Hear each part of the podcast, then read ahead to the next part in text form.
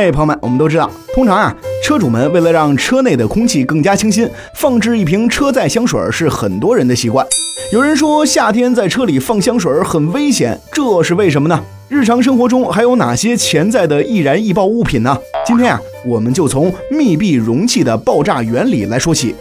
以易燃易爆的液体为例，通常当一个密闭容器内的液体受热时，容器内的温度升高，容器内的气体膨胀，最终密闭容器会被破坏，大量热能瞬间向外释放，所以会导致爆炸。一般的车载香水是由工业香精、水、工业酒精以及挥发性溶剂调配而成，其中工业酒精以及挥发性溶剂的比例一般在百分之四十到百分之八十不等。我们都知道。酒精是一种易燃易挥发的无色透明液体，它的蒸汽可以和空气形成爆炸性混合物。当这种混合物达到爆炸极限之后，一遇明火就会发生爆炸。当车内的温度过高时，香水瓶内的酒精就会加快挥发，产生更多的酒精蒸汽，增大瓶内的气压。这个时候就容易撑破香水瓶，发生爆炸。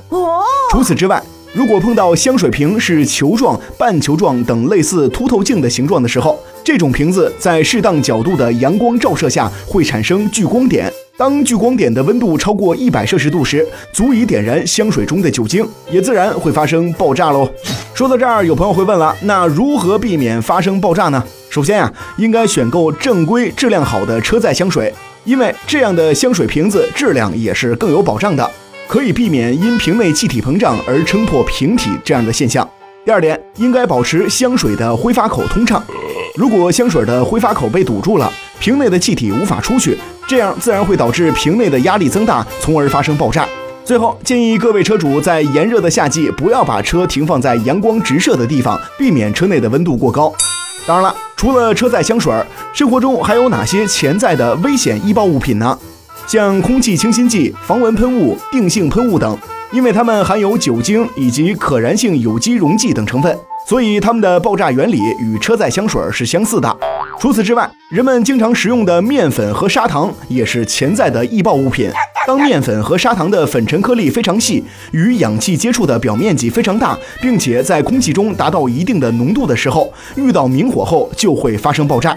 粉尘颗粒之所以会成为易爆物品，是因为细小的粉尘颗粒与较大的块状物体相比，同样的重量下，其表面积更大，所以导致粉尘接触空气的面积更大。在这种情况下，发生燃烧氧化反应时，放热的过程就会更快。咱们以面粉或者砂糖的粉尘为例。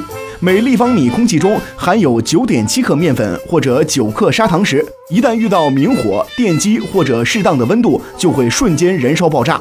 它们的破坏力甚至不亚于某些炸弹。因此，生活中可燃粉尘一定要注意，避免让这些东西接触火源。比如，千万别在开着的煤气灶旁边倒面粉，这样很危险的呀。好的。